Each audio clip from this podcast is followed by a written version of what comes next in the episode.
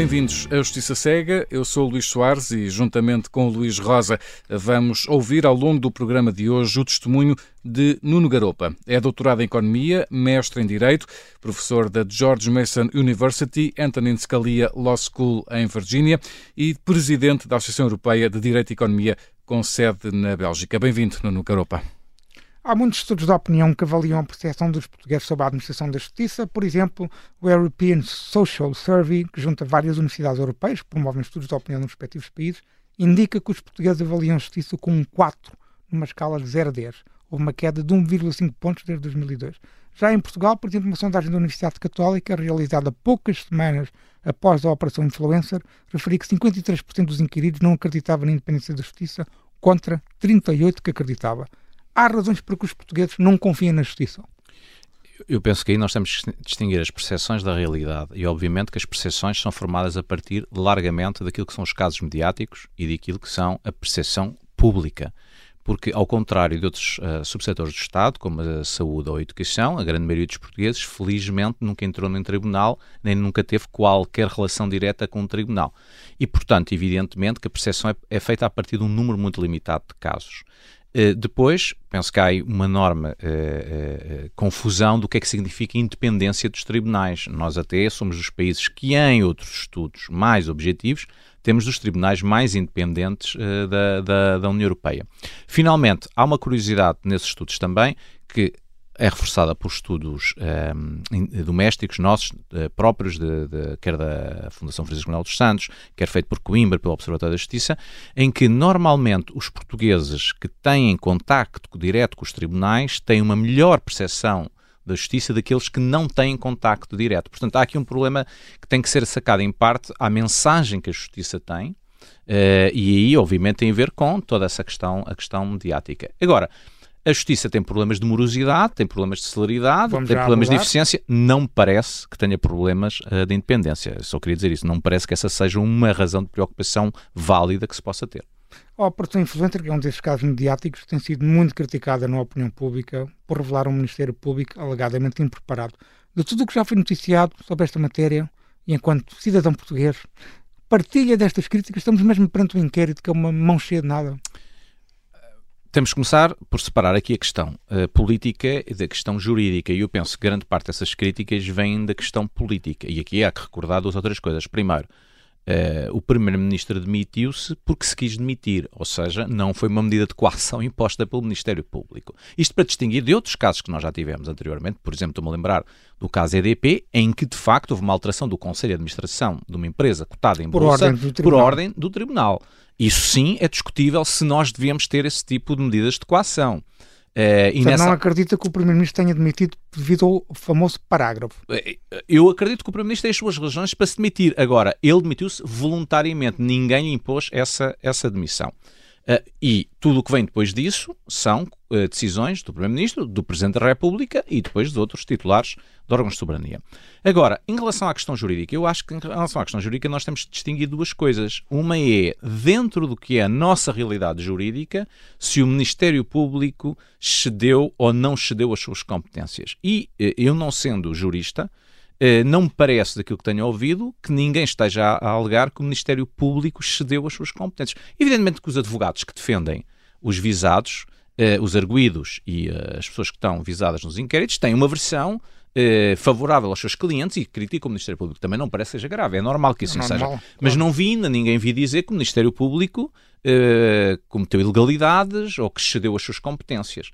Outra coisa é o que é desejável. E desse ponto de vista, eu não quero utilizar a palavra de que o Ministério Público está impreparado. Há duas questões que são importantes. Uma, o Ministério Público pensa também já começa a ter noção de que há um problema de credibilidade, obviamente, porque não se pode estar a abrir inquéritos continuamente que não levam uh, a condenações, uh, e aqui os números... Apesar da lei obrigar isso em nome do princípio da legalidade. Pois, Nós não uh, temos o princípio da oportunidade. Exato, e depois já lá vamos, porque eu sou favorável ao princípio da oportunidade. Agora, é evidente, quando nós vivemos num país em que num ano, 2021, abrimos qualquer coisa contra com 4.500 inquéritos que levam a 150 ou 200 deduções de acusação e que depois uh, uh, levam a 20 ou 30 uh, condenações, nós temos um problema de eficiência. Agora, se a responsabilidade do Ministério Público, se é dos tribunais, se é da legislação, isso é um debate que se tem que fazer. Agora, não é possível um sistema ter 4.500 inquéritos que, grosso modo, terminem em 20 condenações. A segunda questão é, eu preferia que nós tivéssemos outro tipo de regras em que o Ministério Público, quando visa titulares de órgãos de soberania em funções, as coisas fossem feitas de outra maneira, como são feitas noutros uh, ordenamentos jurídicos. Tivessem prioridade esse inquérito. Oh, exatamente. Agora, nós vivemos no mundo em que vivemos. Uh, uh, neste caso, aliás, se... Então, por exemplo, é favorável a uma alteração legislativa que faça com que esses processos, por exemplo, tenham, de facto, prioridade e sejam passados à frente dos outros. Oh, eu, eu, eu, sou favorável a isso, mas como sou favorável a questões que foram arrumadas logo em Portugal, como se tivéssemos uma, pelo menos uma secção especializada, mas provavelmente até um tribunal especializado nestas matérias, mas eu sou, e aí é que eu ia acrescentar, se há alguma coisa António Costa se pode queixar, é de ser vítima da sua inação durante oito anos também em matéria de, de, de, justiça. Porque se tivesse feito muitas das coisas que, aliás, prometeu na campanha eleitoral, se calhar metade deste problema estaria resolvido. Portanto, eu não imputaria aqui impreparação ao Ministério Público, não é algo que eu gostaria que fosse assim, mas evidentemente nós temos um problema que o Ministério Público vem, vi, uh, uh, funciona dentro da legalidade vigente. Não vamos concentrar esta entrevista no Ministério Público, vamos fazer uma última pergunta sobre, ainda sobre o Ministério Público. Há muitas vozes que defendem o reforço do poder hierárquico do Ministério Público. Historicamente, os constituintes, a Assembleia Constituinte, nomeadamente os constituintes do Partido Socialista e do PSD, acordaram um corte com o modelo de ditadura que subordinava o Ministério Público ao Ministério da Justiça. É necessário regressar a um modelo dessa natureza? Eu aí acho que nós temos que distinguir uh, a questão que tem a ver com a organização formal do Ministério Público e aquilo que é a cultura que se instalou no Ministério Público, que ela própria, na minha opinião, não é diferente da cultura que está instalada na administração pública eh, portuguesa. E, portanto, eu não ponho de lado que, sejam, que seja possível fazer algumas alterações legislativas que melhorem o controle hierárquico. Aliás, eh, se bem me lembro, a, a atual Procuradora-Geral Uh, tentou, através de uma circular, Sim. criar essa, essa, essa hierarquização Sim. dentro do, do, Ministério Público. Que, aliás, todos os partidos vieram logo criticar, os mesmos partidos que agora criticam que não haja. Agora, há aqui um problema que é, uh, por exemplo, os procuradores, em geral, as suas carreiras, as suas promoções, são largamente por senioridade, não são por uma avaliação muito menos quantitativa de desempenho e de medidas de produtividade. Deveríamos ter esse tipo de sistema em Portugal? Eu acho que sim. Agora, a verdade é que quando isso foi feito para os professores, o país levantou-se. Quando foi feito para outras áreas da administração pública, o país levantou-se. É normal os procuradores sejam parte dessa cultura. E, portanto, eu acho que há muitos aspectos do Ministério Público que não têm a ver com a formalidade da lei, têm a ver com a cultura prevalecente. Não vejo que essa cultura seja muito pior do que outras áreas do, do, do Estado. E é injusto, na minha opinião, estar a sacar ao Ministério Público esta ideia de que o Ministério Público deveria ter um nível de eficiência sueco ou alemão, quando a administração pública tem um nível, no seu conjunto, tem um nível de, de, de, de eficiência que tem.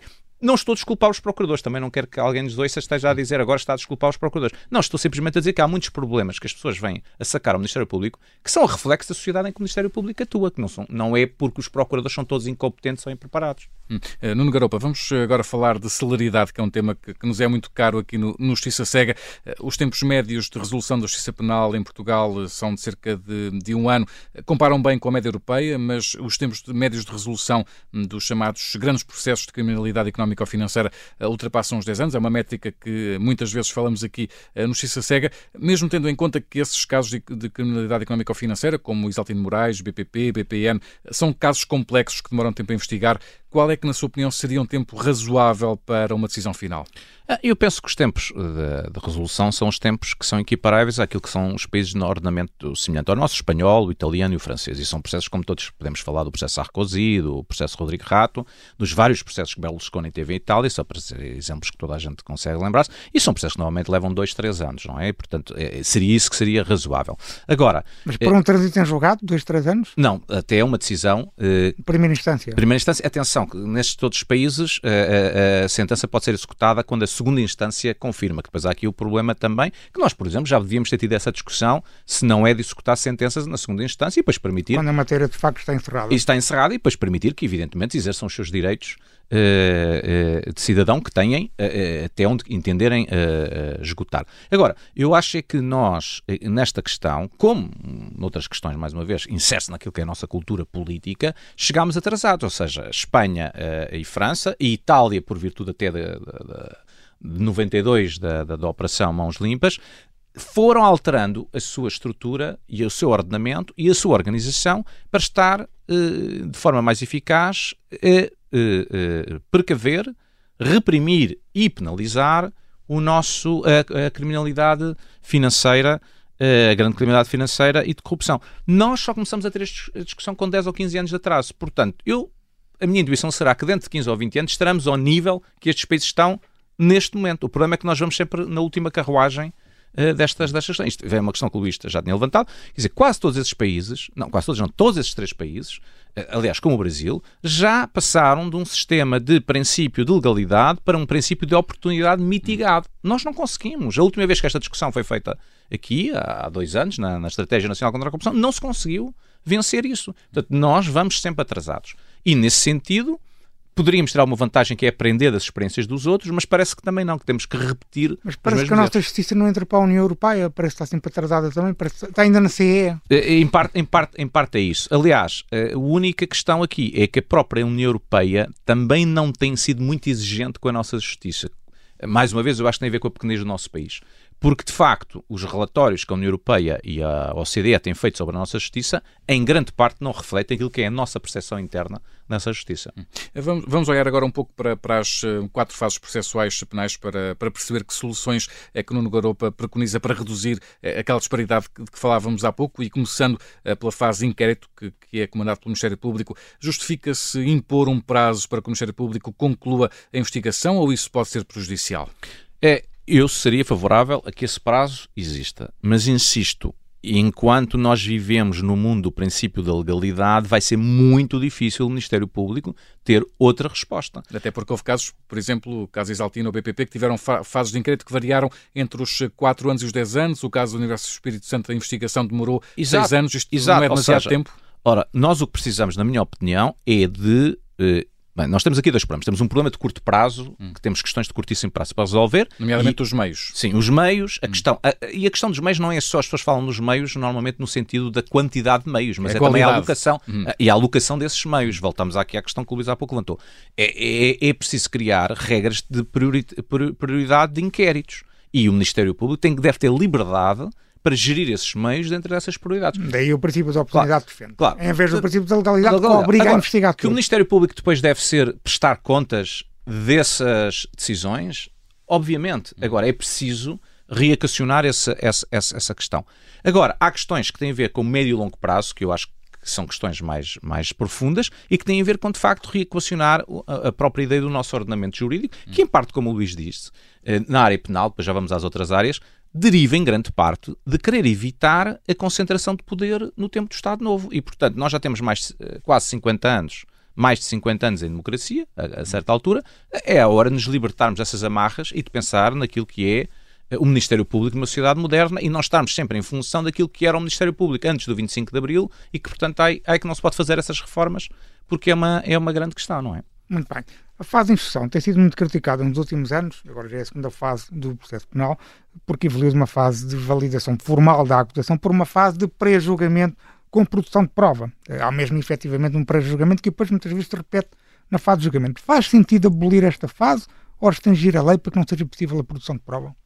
Eu acho que aí, mais uma vez, pode fazer sentido em alguns casos, pode não fazer sentido noutros casos. Agora, nós aqui também temos que separar, aliás, eh, que estamos a falar dos tempos, daquilo que são. E aqui também é uma pergunta sobre o tempo, precisamente para tornar Exato. mais eficiente. Mas é que nós temos que separar aqui aquilo que é o processo penal de tudo o que não é criminalidade eh, económica e, digamos, os processos mediáticos, onde realmente os tempos não parecem ser uh, grande preocupação. Não, de todo em todo. E, e, onde, francamente, estamos nas médias europeias.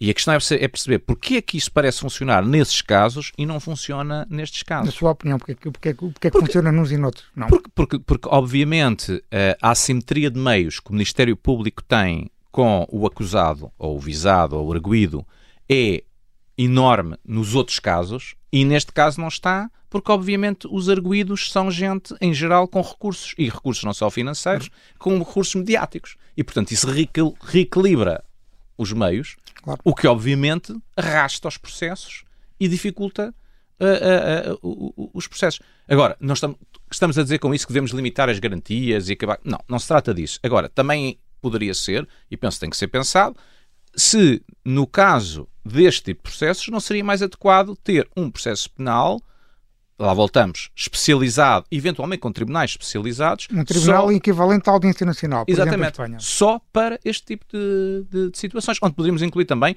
porque no caso espanhol é, no nosso nunca foi, por exemplo, questões de terrorismo, etc, etc, etc, que facilitaria, portanto, essa, essa questão. Isto, aliás, estariam a encerrar de um, de, um, de um, desenho de arquitetura jurídico-legal que se iniciou nos anos 90 com a criação do TCIAP. Claro, exatamente. O TCIAP e do Tribunal Central. Exato. E, falta portanto, o Tribunal de Julgamento. Falta o Tribunal de Julgamento. E, portanto, nessa altura, eu penso que estariam garantidas uh, condições para isto ser muito mais rápido do que é neste, neste momento. Bem, precisamente na questão da fase de julgamento, uma outra pergunta. E a fase de recursos? Vamos juntar aqui essas duas. Bem, nos casos que lhe apresentamos uh, anteriormente, a fase de julgamento e de recurso foi aquela que durou mais tempo. O julgamento do BPN demorou 6 anos e 5 meses, com o pormenor de uma testemunha que foi ouvida durante 7 meses em 200 sessões. A fase de recurso do Face Oculta demorou 7 anos. O principal arguído, Manuel Godinho, é, foi preso só em 2021. Ou seja, estamos a falar de bons exemplos, há outros, há muitos outros. O caminho passa por forçar o poder dos juízes para, por exemplo, fazer uma gestão mais eficaz do, do julgamento e também, na fase de recursos, recusar aquelas manobras dilatórias sem recurso, sem direito de recurso. Eu, eu, eu penso que aí, eh, inevitavelmente, há também uma questão um, geracional. Eu penso que a geração, digamos, que está agora nos tribunais superiores é uma geração que, como ela própria vem do antes do 25 de Abril, está muito, muito uh, sensibilizada para a questão dos recursos, a questão de, de, de das liberdades, das e garantias, são fundamentais, levando, levando, a uma versão muito uh, extremada. Uh, eu acho que os tribunais, os juízes, têm que fazer um equilíbrio entre esses objetivos e o pragmatismo de, de fazer em tempo, em tempo útil. e nessa medida, eu acho que a nova geração de juízes, mesmo sem alterar as regras processuais, poderá ter alguma resposta eh, para isso. Mas isto também tem a ver com aquela questão que muitas vezes nós andamos há, há décadas a, a, a discutir, que é o segredo de justiça. O segredo de justiça só é um problema em processos que levam muito tempo. Porque se os processos forem rápidos, o segredo de justiça praticamente não se. Mas, o segredo de justiça é a exceção neste é, momento, não é a regra. Porque a questão é, não é se um processo uh, mediático levar três anos, eh, nós temos tempo de esperar pelas conclusões do processo mediático e as consequências desse processo mediático. Se levam 10 anos, é evidente que a comunicação social, em primeiro lugar, claro, a comunicação social, e depois o próprio Ministério Público e os tribunais estão sujeitos a uma pressão que as pessoas querem saber o que há está a E há interesse também em divulgar de algumas das partes. É? Exatamente. E, portanto, parte do problema deriva da própria ineficiência do, uh, do sistema. Porque é evidente que se os processos demorassem enfim, vamos exagerar, seis meses, nem haveria necessidade de fazer nada sobre o segredo de justiça, porque as pessoas, as coisas saíram naturalmente. Mas diga-me só uma coisa, mas entende que não será necessário reforçar o poder dos juízes que a nova geração pode resolver o problema, grosso modo? Eu, eu penso que sim.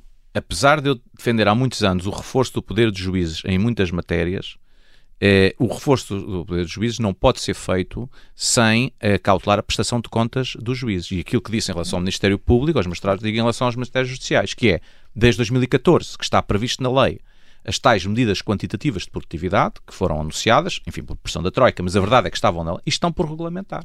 Não é? Portanto, não foi feito. E enquanto não houver esse tipo de avaliação, eu parece-me que estar a reforçar o poder sem reforçar a prestação mais de contas. poder com mais escrutínio. Exatamente. Portanto, o que não podemos, não podemos fazer é mais poder sem escrutínio. E isso cria outro problema.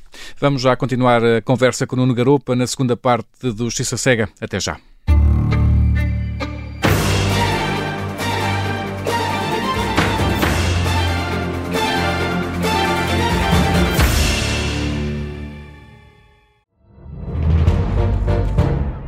Saguei.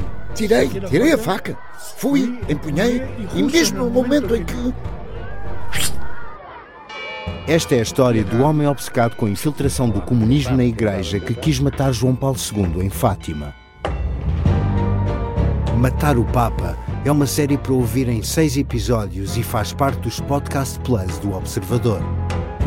Estreia a 13 de maio. Os Podcast Plus do Observador têm o apoio da Kia.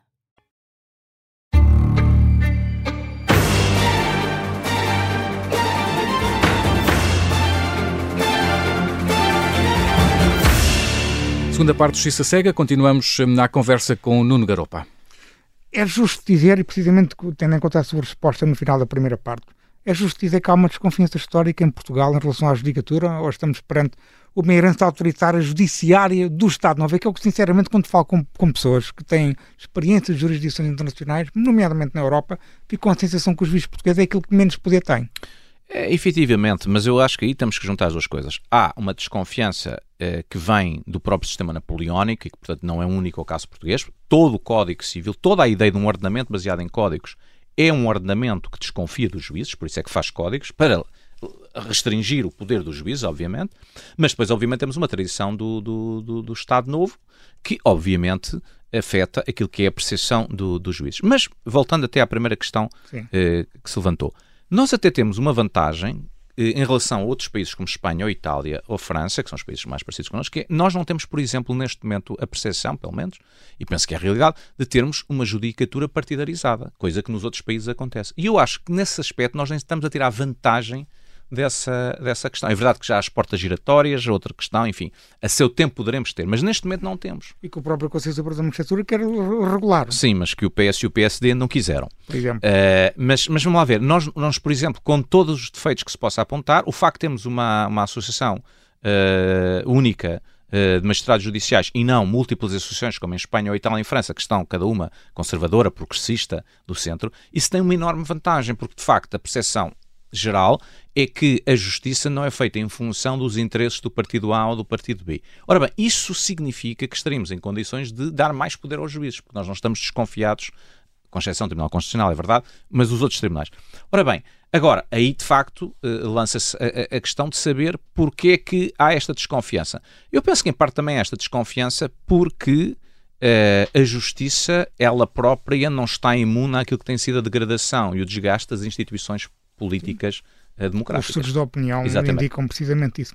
Deixa-me falar da Operação Marquês por toda a eh, importância simbólica que este processo tem para a democracia portuguesa. O inquérito demorou 4 anos e 3 meses e terminou em outubro de 2017. Depois tivemos que esperar quase um ano para a instrução começar, tendo durado a própria instrução dois anos e sete meses. Já há quase três anos que estamos à espera que comece o julgamento. Contas feitas desde a acusação que ao fim de cinco anos a democracia ainda não conseguiu julgar José Sócrates. E obviamente para isso muito contribuíram os cerca de 40 recursos incidentes processuais que a sua defesa já apresentou, tendo perdido 35 salvo Bem, esta é uma espécie de prova final que faltava para provar que o nosso processo penal é inoperante para estes grandes casos.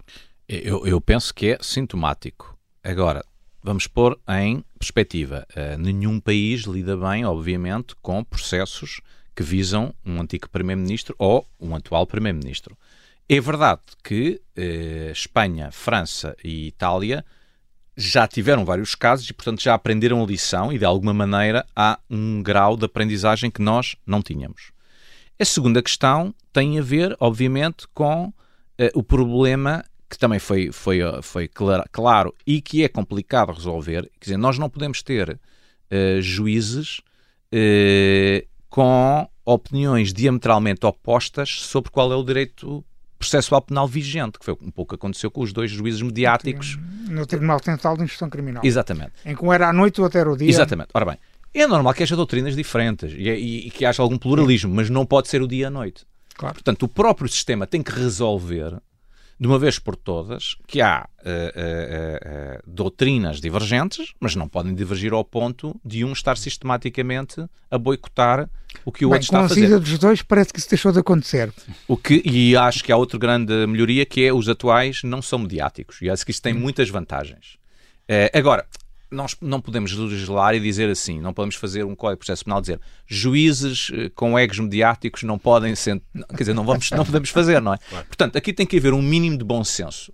Infelizmente não houve esse mínimo de bom senso, por razões, uh, por razões várias. E depois, uh, eu penso que tem a ver com a, com a, com a terceira questão, que é uh, o disparate também das circunstâncias que se criaram com esta ideia à política o que é da política, à justiça o que é da justiça. Porque é evidente que não Uma há justiça sem política Costa. e não há política sem justiça. E olhando, e olhando precisamente para, para, essa questão uh, política no Garopa, uh, aparentemente o PS tem sido muito resiliente aos casos judiciais, como o caso Sócrates, o caso Manuel Pinho, agora uh, também a Operação Influencer. Consegue perceber essa resiliência do PS perante estes casos de justiça? Vamos ver, eu, eu acho que aqui há duas questões. eu, eu diria até, concordando, que não só é resiliente, como eu acho que neste momento, e isso é muito complicado para a nossa democracia, estes inquéritos debilitam mais a credibilidade do Ministério Público que a credibilidade do Partido Socialista. E isto é um grande problema, porque o Ministério Público não vai a votos. E qual é que é a razão que, para isso? Eu acho, eu acho que há aqui várias questões. Uma tem a ver, obviamente, com questões que estamos a discutir aqui, que é eh, o Ministério Público não conseguir eh, cumprir as expectativas que é criado quando se abrem estes inquéritos. E aqui é um problema de expectativas, como estávamos a dizer, e as expectativas que se criam, se não são cumpridas sucessivamente, criam um problema de credibilidade a quem o faz.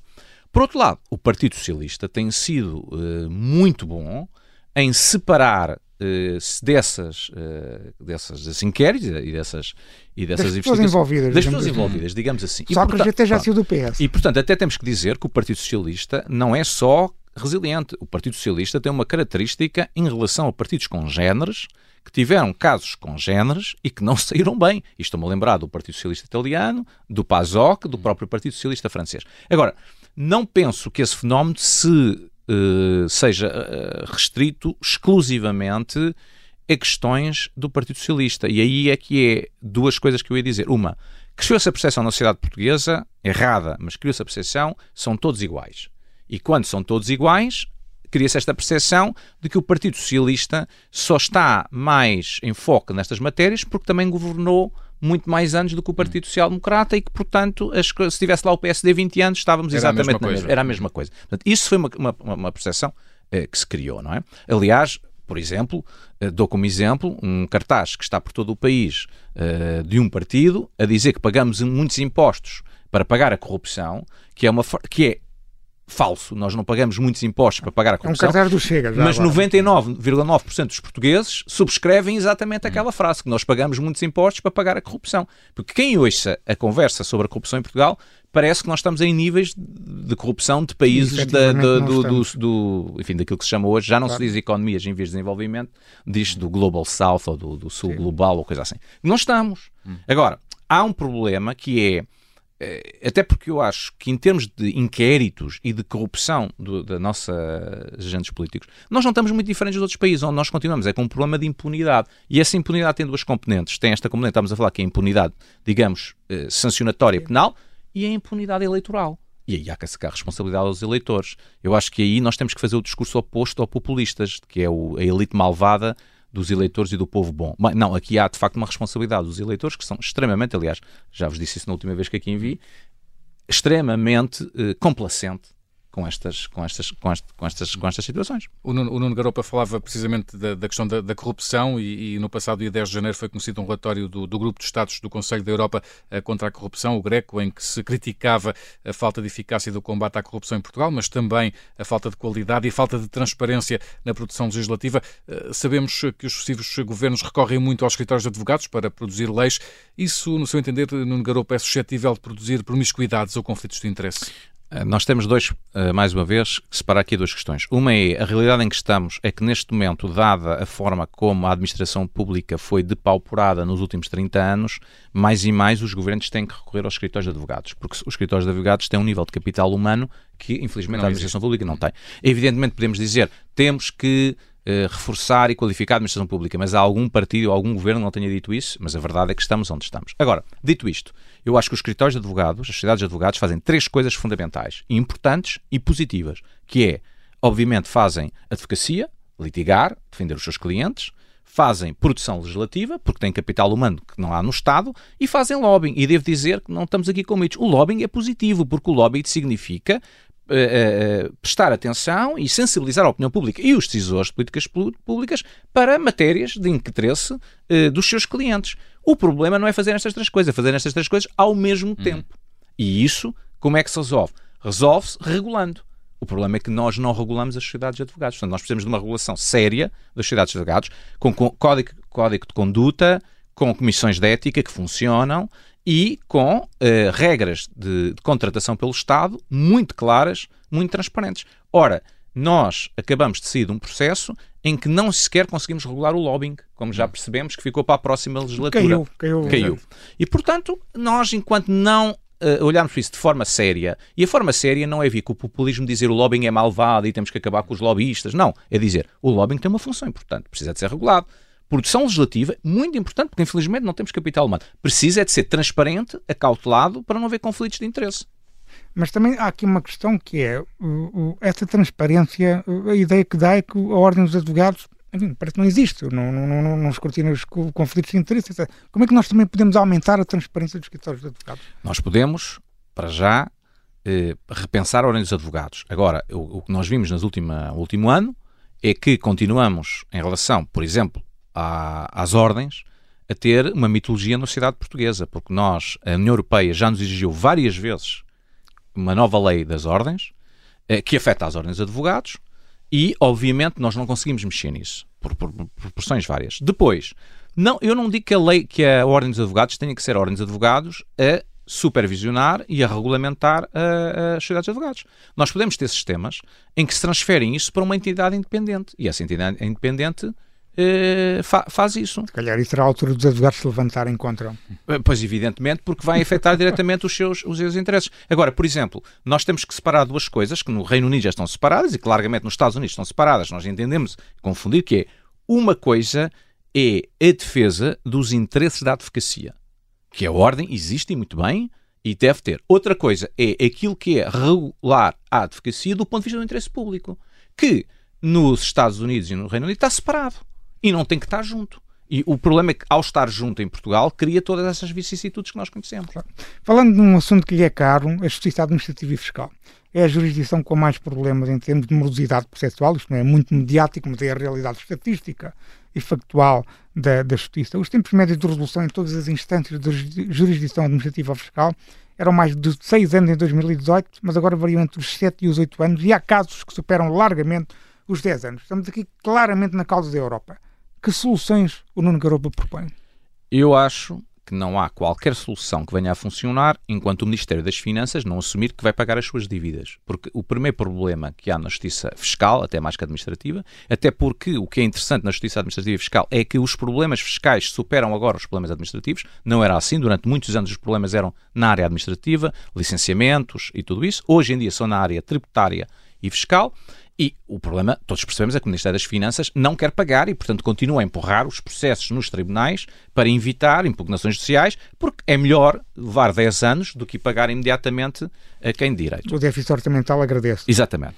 Portanto, exatamente, porque no dia em que for feita uma reforma séria, nesse ano nós vamos ter um problema de déficit orçamental muito sério, porque vamos ter que pagar tudo aquilo que lá está, que o Estado não quer pagar. Agora, pondo de lado isso, eu acho que aquilo que já devia ter sido feito há muito tempo, independentemente de criar outra instância a nível de tribunais, independentemente de uh, introduzir a arbitragem e o, e, o, e o CAD e todo o trabalho que têm feito, do qual eu tenho sido crítico, mas aprecio o que têm feito, é a questão do sistema ter uma decisão dentro da, da autoridade tributária, portanto, aquilo que, o, que, o, que, o, que se poderia chamar como os espanhóis Tribunal de Defesa do Contribuinte, em que não são as pessoas da autoridade tributária, são pessoas que estão ao lado da autoridade tributária, que fazem uma segunda decisão sobre aquilo que é, é, é, é o indeferimento por parte da AT.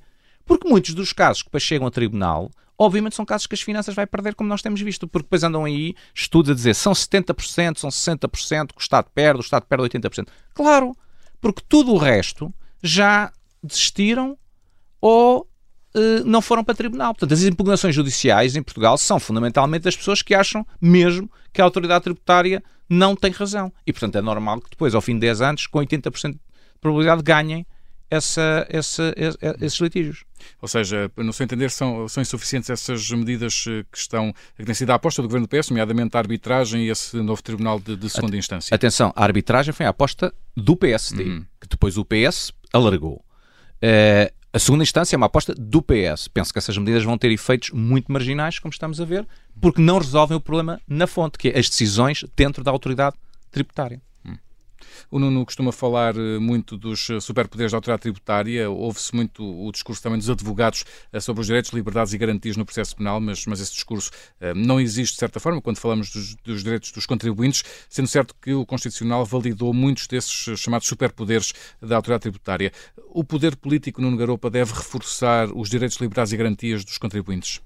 Eu penso que o poder político deve fazer isso, mas mais uma vez, é, o, o interesse eh, do Ministério da Justiça conflitua com o interesse do Ministério das Finanças na questão tributária. Por exemplo, já não conflitua na, na, no interesse na matéria penal. E é ganha por sempre as finanças. Pronto, e por isso, e, isso é obviamente... É, isso é como no futebol. Pronto, pronto. São 11 contra 11, mas ganha sempre a Alemanha. Isso faz-me lembrar eh, quando foi, já tivemos várias alterações e que eventualmente até melhorou alguma coisa, até bateria bastante, hum. que são os, uh, a questão da, das falências, não é? Já tivemos várias leis das falências. E um dos problemas que se coloca e colocava na questão das falências é que normalmente na renegociação dos créditos, dos credores, uh, havia sempre dois credores que não estavam de acordo: as finanças e, e, a segurança social. E eram os credores que causavam grande parte dos problemas nos atrasos de reestruturação. Foi preciso as finanças e a segurança social começarem a ceder para se conseguir resolver, se resolver o problema. Aqui, na área tributária, é exatamente a mesma. Agora, evidentemente, tudo isto tem que ser ponderado dentro daquilo que é a experiência da própria, da própria União Europeia, porque o grande problema que se coloca aqui em, é a nossa competitividade, ou seja, isto prejudica, para além da questão do cidadão, obviamente, mas em termos de economia, isto é um grande problema, um grande custo imposto às empresas Temos e à competitividade da economia. De, de atração, de, atração de, exatamente. De investimento porque, estrangeiro. Porque o investimento estrangeiro pede arbitragem em quase tudo, porque já não confia no sistema português, mas há matérias em que não há arbitragem uh, internacional. Matéria fiscal tem que, obviamente, uh, ser o que é em Portugal. Não pode fazer arbitragem internacional. Porque em matérias contratuais, tudo o resto já é arbitragem internacional, para evidentemente não depender do sistema uh, jurídico português. Vamos terminar com um tema que é muito pouco falado, mas que é muito importante. É verdade que neste momento estamos ligeiramente acima da média de um juiz por cada 100 mil habitantes. Temos cerca de 19,3 juízes, quando a média europeia, salvo erro, anda à volta dos 16. Em termos de procuradores também comparamos bem. Contudo, é provável que a médio e longo prazo tenhamos um problema de formação de juízes e de falta de recursos humanos nessa área. Por exemplo, depois do, do CES, do Centro de Estudos Judiciários, ter chegado a ter, em, há anos, 5 eh, mil candidatos no último curso apenas teve 430, tendo sido habilitados apenas 100 candidatos para entrar nas duas magistraturas, com uma média baixa, de cerca de 12 valores. O que é que pode ser feito para tornar as magistraturas mais atraentes para os licenciados em Direito? Eu acho que neste momento eh, essa questão tem a ver com uma questão geral, que tem a ver com a atratividade do Estado para as gerações mais novas. Não acho que as magistraturas sejam uh, diferentes daquilo que é outros setores. Obviamente há aqui uma questão que tem a ver com a questão das carreiras. Eu, eu acho que uma das coisas, mais uma vez, que nós não fizemos, discutimos já várias vezes, e que mais uma vez vem, vem aqui a esta conversa, é a questão das carreiras planas versus uh, uh, o sistema que nós temos. Aliás, parte do nosso problema nestes últimos anos tem sido nós, apesar de termos uma média ligeiramente superior à Europa, um dos problemas que nós temos é que nós temos bastante mais juízes per capita nos tribunais superiores e menos nos tribunais inferiores. E parte disso tem a ver com o facto de não termos carreiras planas. Que nós, eh, e para quem está a ouvir, as carreiras planas seria a promoção na carreira judicial, a juiz desembargador e a juiz conselheiro, seria independente da instância em que esse juiz está colocado. Isso libertaria recursos porque as pessoas seriam promovidas eh, pelos seus méritos e pela sua senioridade, ao mesmo tempo que nós estaríamos a encher os tribunais superiores em função do número de promoções e não em função das, das necessidades. Isso já não os espanhóis já fizeram isso, nós não fizemos. E foi falado na altura também, eh, nos anos eh, do, de, de, de, de Sócrates, como penso que era Alberto Costa, o Ministro da Justiça, e depois Sim. também foi abandonado. Portanto, tudo isso são questões que seriam importantes, porque uma das questões é essa mesmo, é a questão das carreiras e, da, e, da, e, da, e dos pacotes salariais que isso, que isso implica. Uma última pergunta. É um dos grandes pensadores sobre o sistema e sobre a administração da justiça, tem obra publicada há muitos anos nunca será Ministro da Justiça em Portugal? Não, isso definitivamente não serei Ministro da Justiça em Portugal, mas posso acrescentar, nem em Portugal, nem, outra, nem lado nenhum. Nem de outra pasta? Nem, nem de outra pasta, nem, de outra pasta. pasta, nem lado nenhum. Uh, acho que as opções fazem-se na vida. Uh, a minha opção foi uma carreira internacional fora de Portugal e, portanto, não não não Isso mesmo não passa, é que seria se calhar uma boa não, pessoa não para passo. Não passo por, por, por cá. Agora, é, aprecio muito quem aceita a pasta da Justiça, porque de facto é uma pasta muito complicada. Já lá vai o tempo em que a pasta da Justiça era uma pasta pacífica. Estou-me a lembrar quando uh, Fernando Nogueira era ministro e, e, e, durante os anos 80, que eram pastas relativamente. Sim, não uh, foi um mau ministro. Exato, não, mas eram pastas pacificadas, ou hum. seja, desde os últimos 20 anos, que é uma pasta uh, complicada. Agora, O que nós precisaríamos mais do que ministros da Justiça competentes, penso eu, era criar uma infraestrutura, não lhe vou chamar unidade de missão, nem comissão, nem, nem unidade de trabalho, nem grupo de trabalho, para não utilizar a palavra, mas nós precisamos criar uma estrutura em que PS e PSD acordassem ter um, uma, uma, uma, estrutura que faz a reforma da Justiça ao longo de 15 anos. E que, independentemente dos ciclos partidários e de pequenos ajustamentos, porque não tem os dois partidos que aplicar a reforma exatamente igual, essa reforma fosse consistente ao longo de 20 anos. Porque nós, na verdade, se olharmos para trás, nós começámos a fazer este tipo de reformas de desconstrução dos tribunais e tal, nos últimos 20 anos. E, de facto, um dos grandes problemas é a inconsistência e a, e a contradição de todas estas reformas. Há pouco o Luís falava do, do pacote uh, eh, um, da um, anticorrupção. Da Estratégia Nacional contra a Corrupção. Bem, nós, desde 2010, já fazemos seis pacotes. Cinco. Hum. Enfim, contámos a entidade da transparência, seis pacotes. É, contradição, se somarmos medidas, são 300 medidas. E estão no papel, não estão, estão no Exatamente. Alguém foi ver como é que foi feito, o que é que foi aplicado. Não e... temos que falar sobre isso. A entidade de transparência não funciona, a entidade, o, o MENAC O próprio Greco chamava a atenção para isso. E, claro, e como é que os partidos estão a responder? Bem, sei que estamos uh, numa altura uh, que é antes das eleições, há solução para tudo. Depois das eleições é que costumam é Mas agora... Uhum todos prometem que vão fazer, ou seja, todos dizem quando nós lá chegarmos, mas depois as coisas não passam realmente à prática. Isso eu acho que só se conseguiria fazer com, de facto, um pacto entre o PS e o PSD, de criar um grupo tecnocrata, é isso que eu queria dizer, não político, tecnocrata, que viesse com um conjunto de medidas. Olha, que pegasse, por exemplo, naquele caderno de 88 medidas que os operadores judiciários concordaram, Sim. começasse por aí, como é que se implementam estas 88? E daí conseguíssemos, de facto, ter uma certa estabilidade nessa, a longo prazo. A longo prazo. Porque nós temos que pensar no longo prazo. Porque qualquer problema que nós temos não se vai resolver amanhã nem para o ano. E, portanto, temos que pensar a 10 anos como é que se resolvem os problemas a 10 anos. Nuno Garopa, muito obrigado por ter eu é vindo ao Cega. Até à próxima. Obrigado. Tempo agora no Justiça Cega para as alegações finais do Luís Rosa.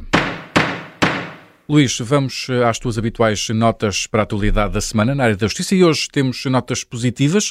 O Tribunal Europeu dos Direitos Humanos merece uma balança hoje. Porquê? Porque condenou Portugal em três processos que revelam o lado negativo e mesmo negro da justiça portuguesa. E, nesse sentido, os juízes do Tribunal, com sede em Estrasburgo, merecem ser elogiados pelos sucessivos alertas que enviam ao Estado português para melhorar a administração da sua justiça. Na semana passada, o Tribunal condenou Portugal em diversos processos a pagar indemnizações que totalizam cerca de 159 mil euros a 10, a 10 reclusos devido às más condições das prisões. Celas sujas, com umidade e bolor, com ratos e outro tipo de roedores, comida de má qualidade, etc. As razões para as diferentes condenações são variadas, mas atestam o atraso de alguns estabelecimentos prisionais, como o estabelecimento prisional de Lisboa, por exemplo. Noutro campo, na lentidão da Justiça, Portugal foi condenado a pagar 6.600 euros a dois cidadãos portugueses por um processo judicial que demorou mais de seis anos.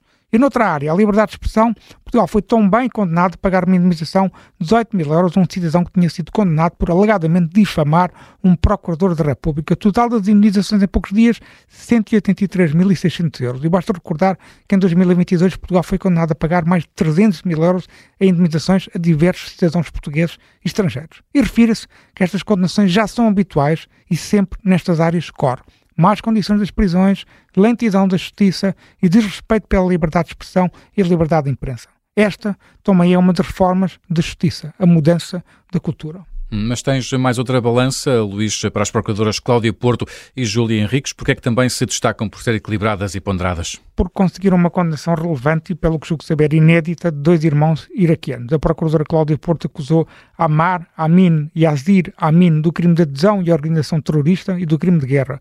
O juiz central criminal de Lisboa deu como provado que os dois irmãos eram membros do Estado Islâmico, mais precisamente da polícia religiosa Al-Isba e do Serviço de Informações daquela organização terrorista. E ainda condenou um desses irmãos a um crime de guerra por ter sequestrado e chicoteado um cidadão iraquiano numa praça pública em Mossul, a terceira maior cidade do Iraque, que foi controlada pelo Estado Islâmico entre 2014 e 2017. Esta condenação não só comprova que as autoridades portuguesas estão atentas a fenómenos criminosos ligados à imigração com origem em países islamitas, um fenómeno que, refira-se, não deve ser e não pode ser confundido com a esmagadora maioria dos trabalhadores imigrantes que vêm para o nosso país em busca de uma vida melhor e de paz.